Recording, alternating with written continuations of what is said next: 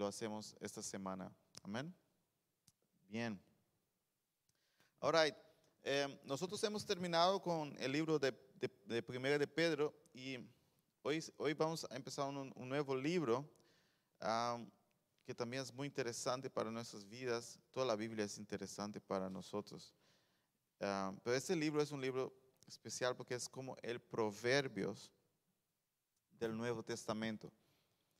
Es como el libro de Proverbios, pero del Nuevo Testamento, y es el libro de Santiago o Jacobo. Santiago. Estaremos leyendo hoy del capítulo 1 al versículo 11. Santiago nos da algunas, algunas instrucciones sobre cómo vivir nuestra vida cristiana. Y, y es un libro muy, muy práctico. Yo creo que va a ser gran bendición estas series en Santiago. Se trata de la verdadera sabiduría. Amén. La verdadera sabiduría. Estaremos leyendo del versículo 1 al 11. Y un poquito sobre Santiago. Santiago es uno de los primeros libros escritos del Nuevo Testamento. Em, fue escrito alrededor del año 40, 50 después de Cristo y fue escrito por el hermano de Jesús, el hermano de Jesús. Jesús, cuando estaba haciendo su ministerio, la palabra de Dios dice que su familia realmente no creía en él.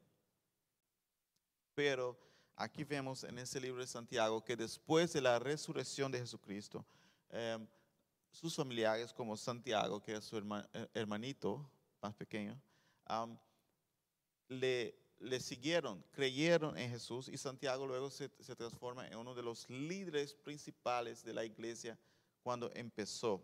Así que, ¿cuántos de ustedes sabían que Jesús tenía hermanos? Sí, tenía hermanos. Porque José y María no, o sea, José luego siguió su trabajo de, de esposo, ¿no? Dijo, bueno, Jesús no, pero los siguientes sí y, siguió y, tuvo más hijos María y José. Entonces, bien, eso sobre, sobre Jacobo o Santiago, ustedes pueden leer también en Gálatas 1.19, donde Pablo dice que estuvo con Santiago, que era hermano de Jesús. Bien, em, en español, ese libro se dice Santiago, también se dice Jacobo. Básicamente, eh, Santiago es el mismo nombre que Jacob del Antiguo Testamento, right? Entonces, en latín se decía Sant, que es santo, y Jacobos, ¿no? Sant Jacobos. Pero luego se fue abreviando y se decía Santiago, Santiago, y luego se quedó Santiago para en español, pero es el mismo, si es Santiago o Jacobo eh, o Jacob, es el mismo nombre, solo que en diferentes ah, idiomas. Y hoy vamos a ver qué nos dice este, este libro aquí. Vamos a leer versículo 1. Dice, Santiago, siervo de Jesús y del Señor Jesucristo, a las doce tribus que están en, la dispersación, salud.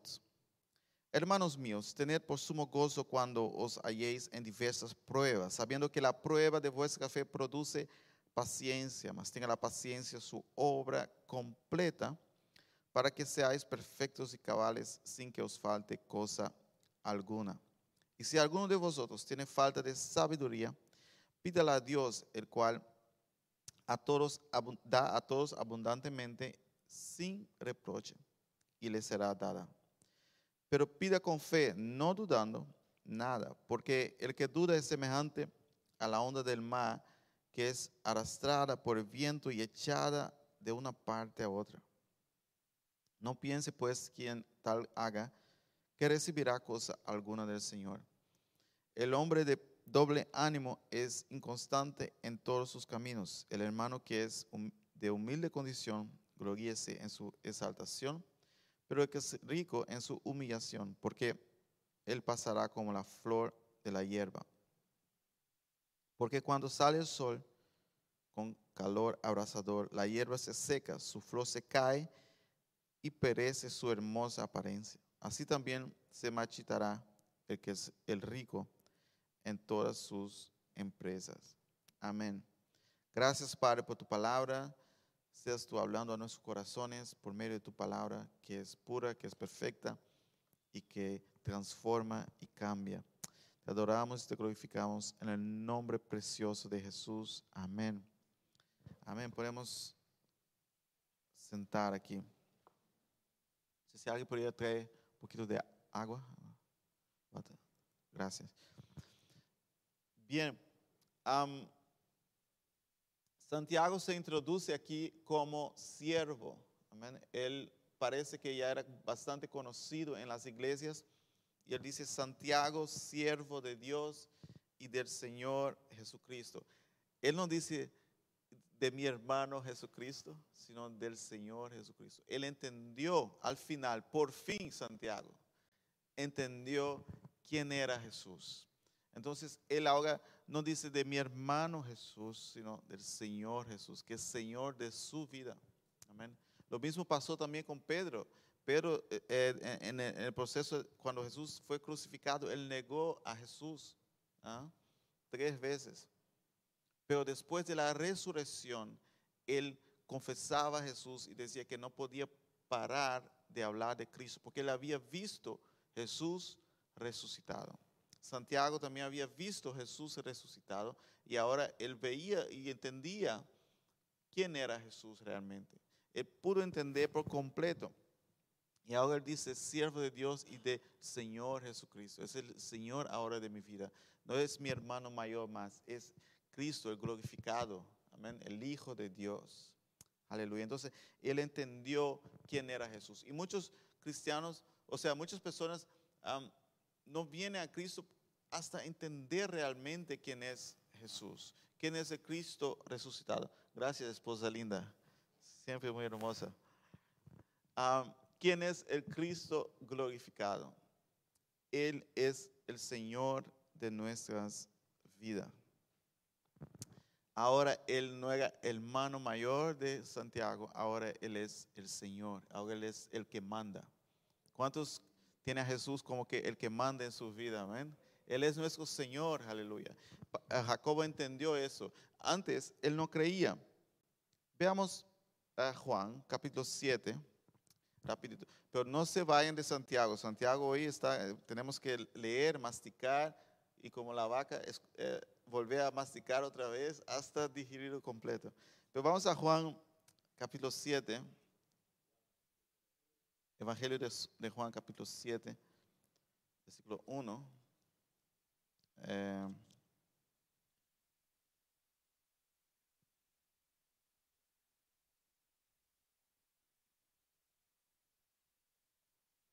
No, veamos el versículo 5 para ser más, más rápido aquí, pero ustedes en casa pueden leer el contexto ah, que está hablando de la familia de Jesús. el versículo 5 dice, ¿quién puede leer por para mí? Juan 7, 5. Porque ni aún sus hermanos creían en él. O sea, antes de ver a Cristo resucitado, antes de ver a Cristo glorificado, ellos no creían en él. Veían los milagros, veían lo que hacía, pero no creían en él. Pero ahora Jacobo entendió, Santiago entendió quién él era, después que vio a Cristo eh, glorificado, resucitado de los muertos. Y él dice aquí, Santiago, siervo de, Dios y del Señor Jesucristo, a las doce tribus que están en dispersión, salud. Las doce tribus aquí, ustedes saben que la iglesia empezó, cuando empezó, empezó con los judíos, ¿no? los cristianos eh, empezó el movimiento entre los judíos y después fue yendo a los gentiles. Pero en, la época que fue escrito este libro, ah, todavía la mayor parte de la iglesia era judíos. Y y los cristianos eh, creían realmente que eh, el, evangelio del reino de Dios era la promesa de Dios para unir otra vez, traer otra vez las tribus de Israel que estaban eh, disparcidas por todo el mundo. Y ese evangelio fue predicado a ellos eh, en aquel tiempo. Y, todos ellos, eh, la Biblia dice que en el día de Pentecostés, Lucas lo hace muy claro. Él dice que había judíos de toda parte que vino a la fiesta. ¿Por qué? Porque ahí el Espíritu Santo estaba trayendo otra vez las tribus de vuelta a, a Dios por medio de Jesús. Pero lástimamente muchos no creyeron, pero otros sí creyeron. Y, Santiago habla aquí a las tribus que están por toda parte, al pueblo de Dios que estaba por toda parte, los que creyeron en Jesucristo, los que ahora estaban volviendo al reino. No al reino de Israel, sino ahora al reino de Dios. Amén. Entonces a las doce tribus que estaban por ahí, hermanos míos, tened por sumo gozo, versículo 2, cuando os halléis en diversas pruebas. Nosotros terminamos de hablar de, en primera de Pedro sobre pruebas y empezamos Santiago, empezamos con pruebas otra vez. Es como un poco deprimente, ¿no? Pero yo creo que Dios tiene algo para hablar con nosotros en este, en este tema. Y porque todo ser humano pasa por, por pruebas, todos nosotros pasamos por dificultades, es una tras de otra. Es cuando terminas una, está goteando el agua justamente en el vecino abajo. Cuando termina esto, es lo otro. Y siempre hay pruebas, siempre hay luchas. Y, y uno puede caer en la tentación de quedar desesperado, de perder el ánimo, de, de no saber qué hacer. Y abandonar a Dios, perder la fe. Y Santiago dice aquí, oye, cuando veas una prueba en tu vida, véalo como algo para tener gozo. Y eso es poco raro. Amén. O sea que vino una prueba y yo tengo que tener gozo. ¿Cómo así? Y eso vamos a entender hoy. Y es algo muy importante para nuestras vidas. No sé qué, prueba estés pasando hoy, pero hay algo de gozo en ella. Y eso tenemos que entender. Dios tiene algo ahí, un gozo especial para nosotros en medio de las pruebas. Y es un gozo eterno, un gozo que está en nosotros. Veamos Segunda de Corintios, capítulo 4, versículo 16. Segunda de Corintios, capítulo 4,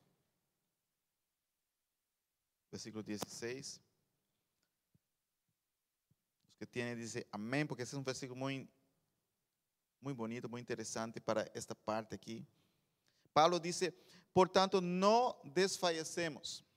O sea que no nos damos por vencido, no quedamos un mes llorando, no decimos me voy a dar por vencido, no, desfallecemos, antes bien, aunque nuestro hombre exterior va decayendo, aunque nuestro cuerpo va pasando por procesos y va desgastando, las enfermedades van atacando, los problemas, las pruebas.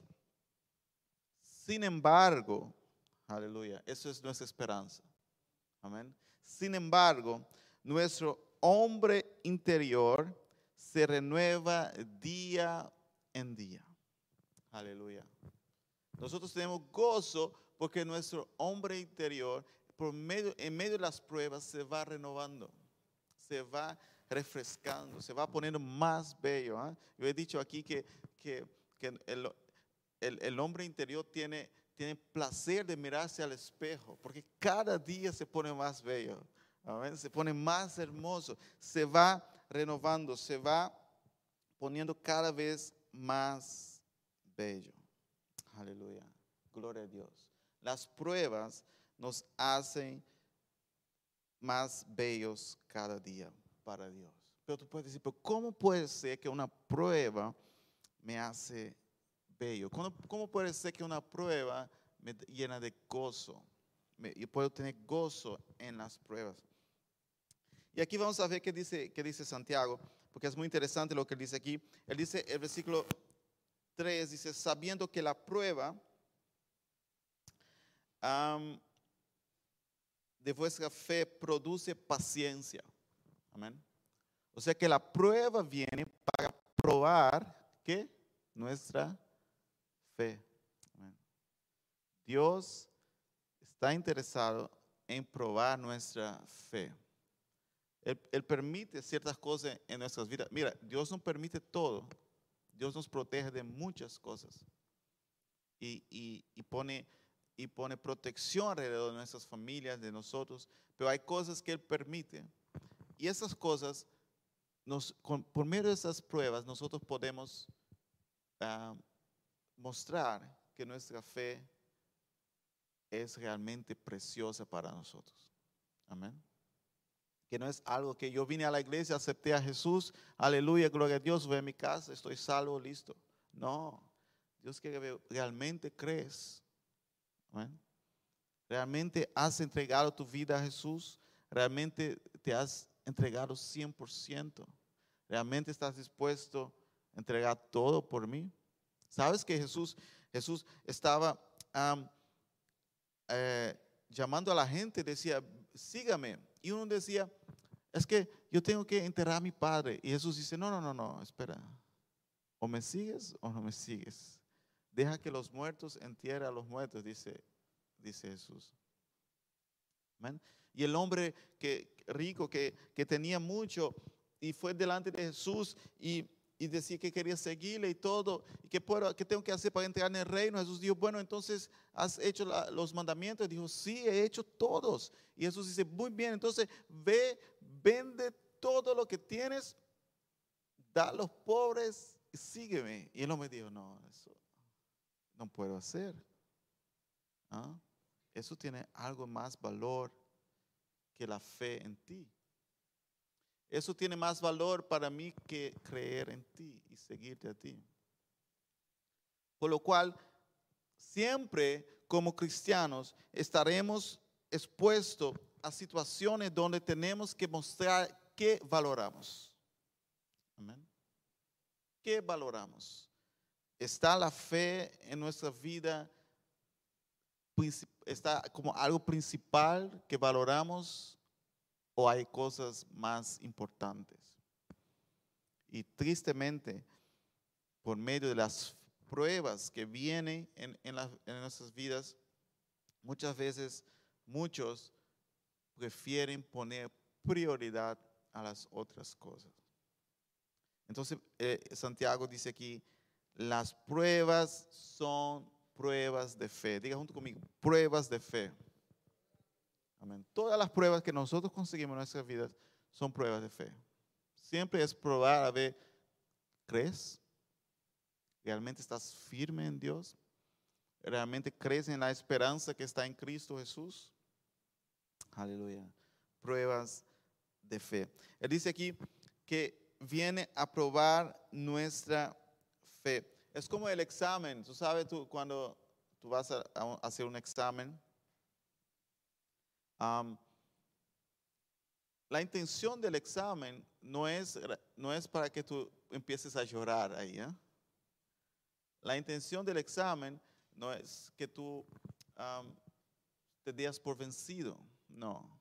La intención del examen es probar que has aprendido. ¿No? Y no hay un gozo más grande que cuando tú vas a un examen y todas las preguntas tú las sabes. ¿ah? ¿Qué bien? Amén. ¿Qué está en la escuela? A ver, ¿qué más está en la escuela aquí? ¿Sí? Amor también.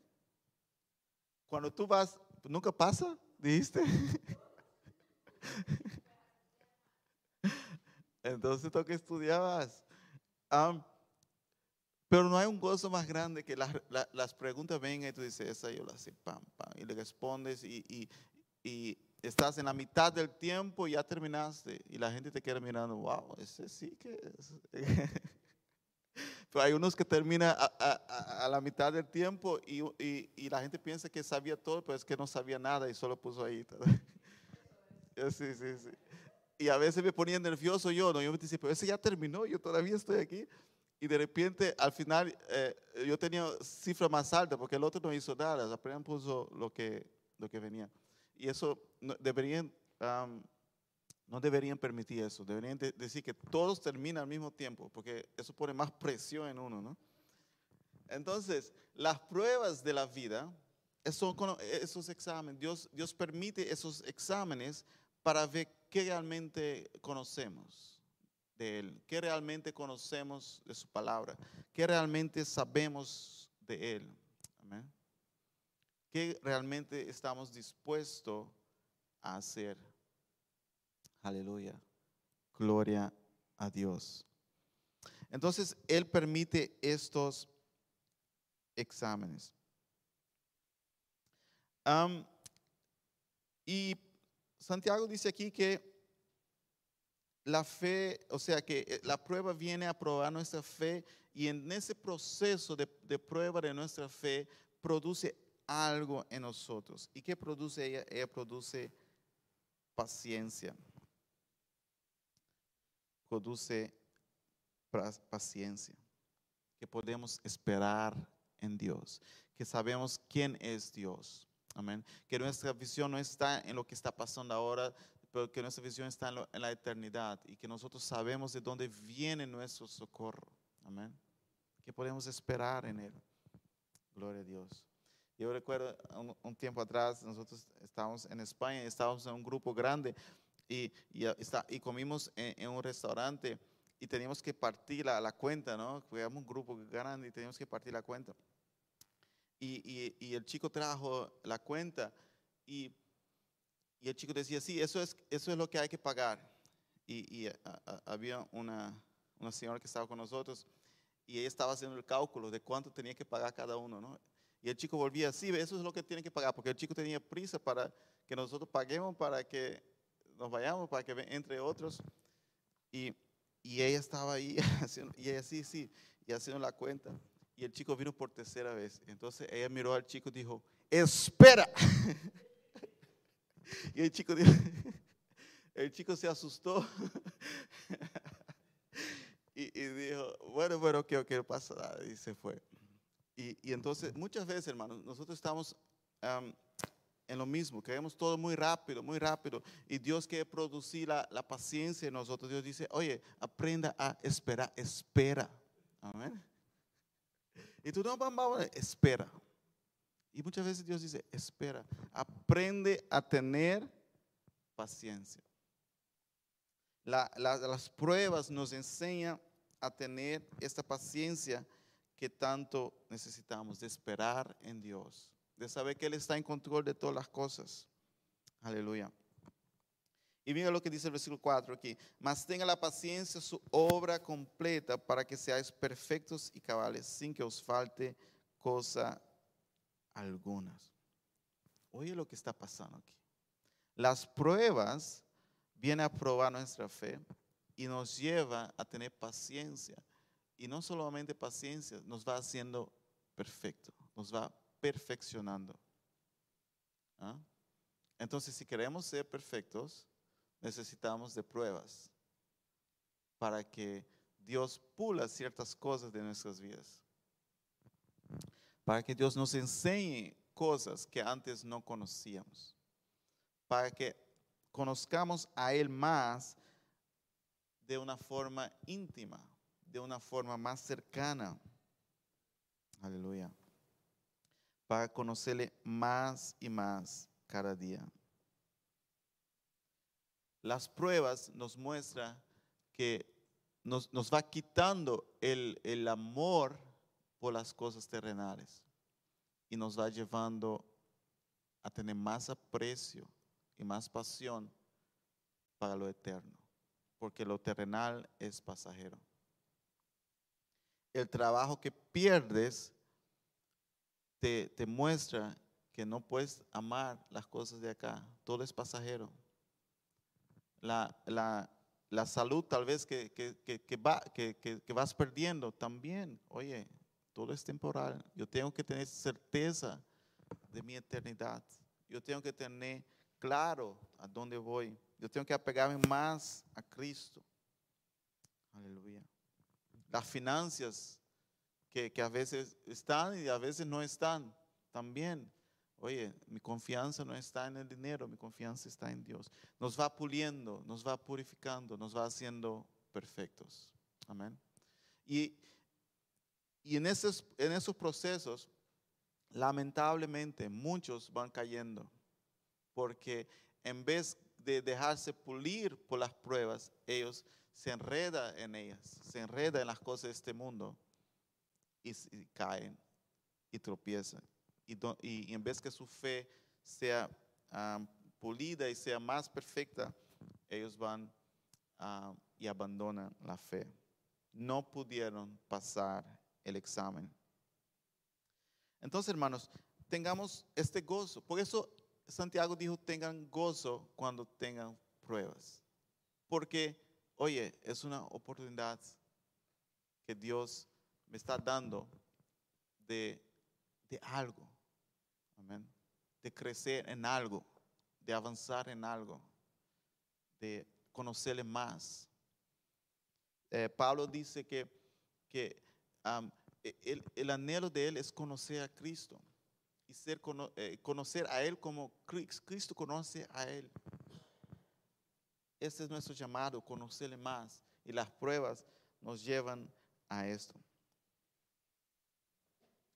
Ahora, eso es lo que produce las pruebas, pero Santiago también dice que nosotros tenemos que, en cuanto, cuando estamos pasando por todo eso, busquemos sabiduría.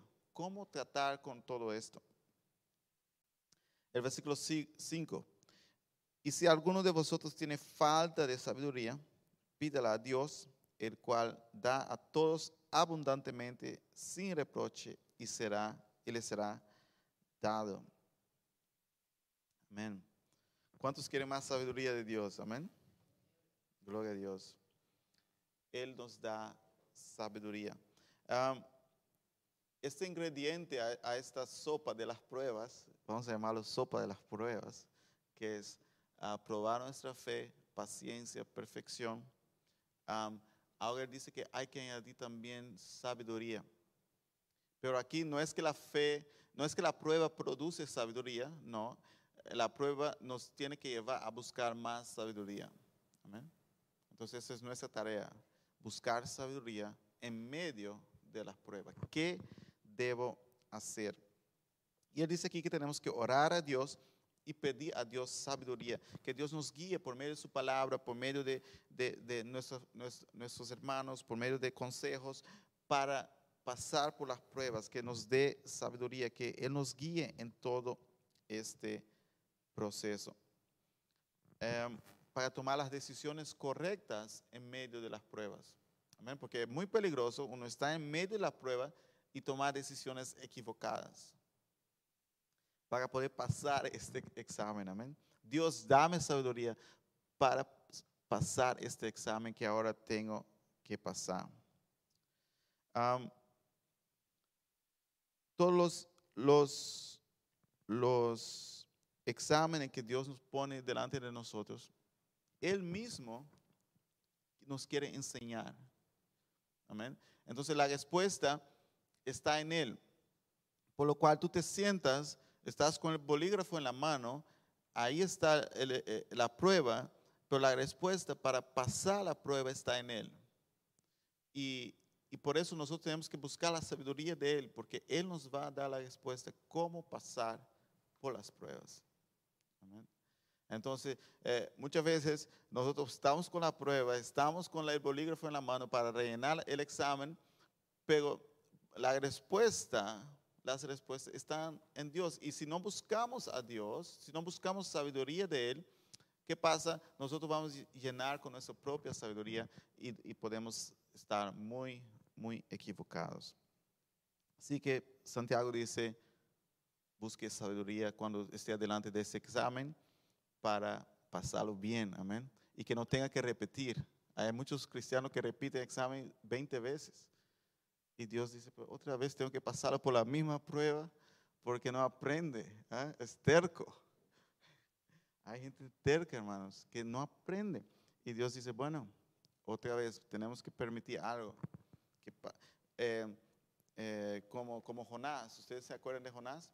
Jonás, Dios dijo, vaya a Nínive y él fue a Tarsus. Y bueno, ustedes saben, vino la, tormenta, el, el, pez lo llevó a Nínive. Luego él está en Nínive y está bajo un árbol y, enojado. Y Dios otra vez, una otra prueba, pone bichos que vengan y coma todo el árbol para que la sombra que estaba dando el árbol no le dé más y le quemara el sol. O sea, una otra prueba.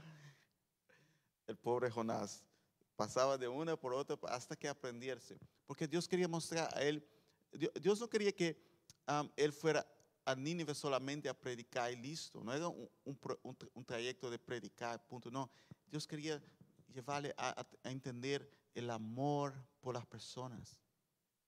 Porque el pueblo de Nínive era un pueblo ah, que no era judío, entonces ellos los veían a ellos como gente uh, paganas, gente lejos de, de, Dios. Entonces para él ir predicar a Nínive era algo muy como que él prefería que Dios mandase fuego del cielo y quemase a todos esos paganos perversos y, y matara a todos. Pero Dios quería mostrar a él, yo amo a ellos. Amén. Y muchas veces las pruebas en nuestras vidas son para sacar esto, eh, el amor, la paciencia, los frutos del Espíritu Santo. Así que Dios no está interesado en el exterior, está interesado en el interior de nosotros hay que producir fruto, hay que haber pruebas para que salgan esos, esos frutos. Y al final, Jonás entendió que Dios tiene un corazón de amor, aleluya, de, amor por las almas. ¿ah? Y él tuvo que pasar muchas pruebas para entender eso. Que nuestras pruebas sea apenas una para cada fruto. Gloria a Dios. Ah, y necesitamos entonces sabiduría y, Santiago dice aquí cómo tenemos que pedir la sabiduría, pero pida con fe, no dudando nada, porque el que duda es semejante a, la onda del mar, que es arrastrada por el viento y echada de una parte a otra. No piense pues que tal haga que recibirá cosa alguna. Todo lo que vamos a pedir a Dios, la sabiduría y todo lo demás, tenemos que pedir con fe siempre creyendo que Dios nos está escuchando, siempre creyendo en Él. Amén. Cuando oramos tenemos que orar con fe. Aleluya. Nosotros cuando vamos a pedir algo a Dios tenemos que entender tres cosas. Lo primero es que tenemos acceso a Él. Como cristiano, nosotros tenemos acceso a Él. Hebreos 4:16 dice que ahora nosotros tenemos acceso al trono de gracia de Dios. Entonces, cuando tú vas a pedir algo a Dios, tú tienes que entender que tú estás entrando en, el trono de Él, estás ahí accesible, Él está ahí escuchándote, Él está ahí, ahí. Amén. Él no está lejos, Él está ahí en el trono y nosotros estamos ahí presente en su presencia. Cada oración que hacemos, tenemos que entender eso, estamos en su presencia. Tenemos acceso. Lo segundo es que Dios nos escucha. Amén. Primero de Juan 5, 14 dice, esa es la confianza que tenemos a Él al acercarnos a Dios. O sea que cuando nos acercamos, a Juan 5, primero de Juan 5, 14 dice, cuando nos acercamos a Él, tenemos la confianza de que si pedimos conforme a su voluntad, ah, que tiene que estar en la voluntad de Dios, Él nos oye. Amén sea, tú estás en su presencia, estás pidiendo según la voluntad de Dios y Él te oye. Amén. Si, no es en la voluntad de Dios, Él no te oye. Amén. Gloria a Dios. Imagina que, que, tú, que tú estás, tú no tienes carnet de conducir, estás pidiendo un auto.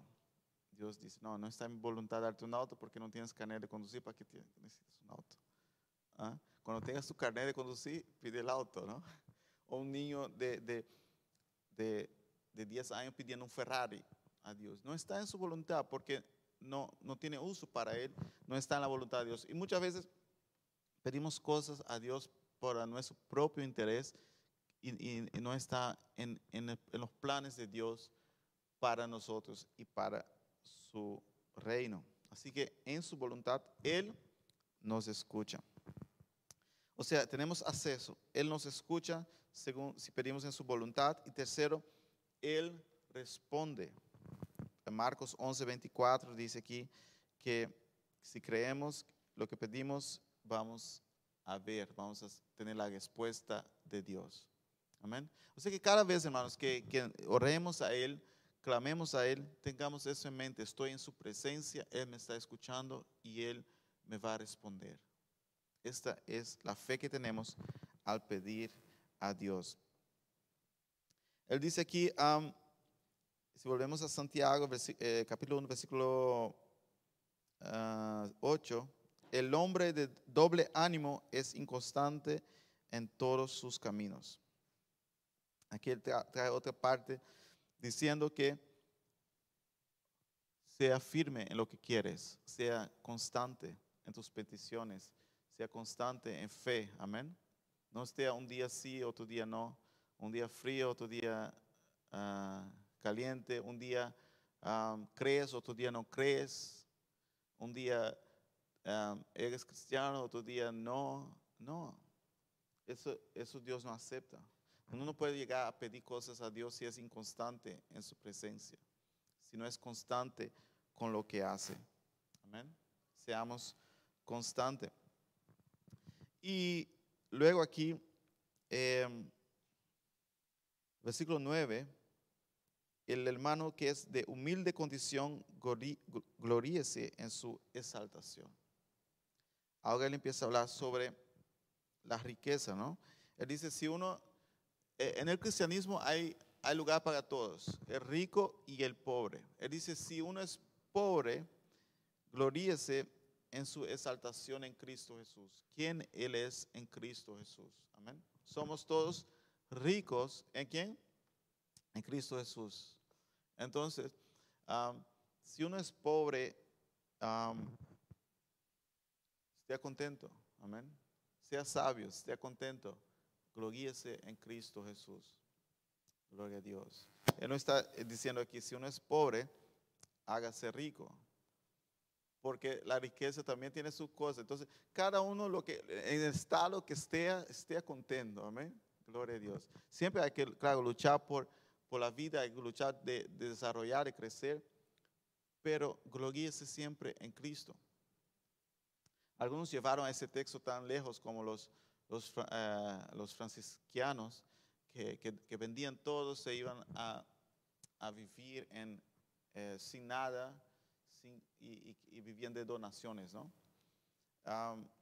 Pero eso no, es lo que el texto está trayendo, que, que hagan eso. Está diciendo, si uno es así, si uno gloríese en las riquezas, en la riqueza en Cristo Jesús. El, que, el que tiene mucho dinero, ¿qué, qué tiene que hacer entonces? El que tiene mucho dinero, él dice, "Ah, pero el que es rico en su humillación, porque él pasará como la flor de la hierba. Porque cuando sale el sol con calor abrasador, la hierba se seca, su flor se cae y perece su hermosa apariencia. Así también se marchitará el rico en todas sus empresas. Él da aquí la balanza dice, el pobre es rico en Cristo. El rico de este mundo, hágase humilde, hágase pobre. No crea que es mejor que los demás. Humíllese. Entonces, aquí está la fórmula para todos los cristianos. El pobre esté ahí rico en Cristo Jesús. El que es rico en este mundo esté ahí humilde en Cristo Jesús. Amén. Gloria a Dios. El rico siempre quiere más, ¿no? Antes era rico el que andaba a caballo. El que tenía un caballo era rico. Después, el que podía andar en tren, ¿no? Ese era un rico. Luego, el que tenía su propio coche, ese era un rico. Luego, el que podía andar en avión. Antes la- gente no podía andar en avión, ese solo el que tenía plata. Ya hoy con EasyJet y Ryanair, todo el mundo puede, ¿no? Y, y ahora el rico que quiere ir al espacio, ahora es la, la nueva moda. Ya están yendo al espacio, todos están comprando tickets, tickets de cientos de, de miles de, de euros para ir al espacio, porque siempre que, tienen que estar algo más, siempre hay que ver algo más. Pero Santiago dice aquí, el que es rico no quiere ir al espacio, humíllese, amén. Quiere aquí en la tierra con los demás, amén. No crea que usted es más que los otros. El que es rico en este mundo, humíllese en, el cuerpo de Cristo. Eh, y por eso es importante, hermanos, nosotros como cristianos eh, en la iglesia tenemos a tener todo tipo de, gente y los ricos tienen la oportunidad en la casa de Dios de compartir con, personas tal vez pobres para que ellos nos, eh, se, se, ¿no? se nivelen en, en Cristo Jesús y, y, que no haya discriminación. Oye, yo llegué en un, en un auto de 150 mil euros y este hermano llegó caminando en la lluvia y yo creo que soy mejor que él. ¿ah? Porque hay lugares así, hay iglesias así, que depende del auto que llegas, ahí está el asiento adelante. Y, y, y, y Santiago va a hablar sobre eso después. Pero en la iglesia somos nivelados por Cristo Jesús. El pobre, el rico, quien sea, todos ahí en Cristo Jesús, Él nos nivela. Amén. El rico dice, oye, para abajo. El pobre dice, oye, para arriba en Cristo. Ánimo. Amén. Somos todos nivelados en Cristo Jesús. En fin, lo que, lo que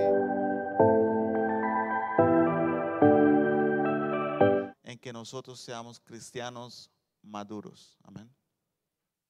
Que cada vez por medio de las pruebas nos vayamos fortaleciendo, seamos perfectos en Él. Amén. Que podamos ah, creer en Él, tener paciencia en Él y ser nivelados por Él. Sea lo que sea nuestras condiciones eh, financieras o estatus aquí en este mundo, que en su presencia Él nos nivele y diga, oye, tú te estás pensando muy, muy encima de los demás, pues aquí bájate un poco, ¿ah? baja tu volumen un poco. Y así nosotros somos nivelados en su presencia. Vamos a ponernos de pie en esta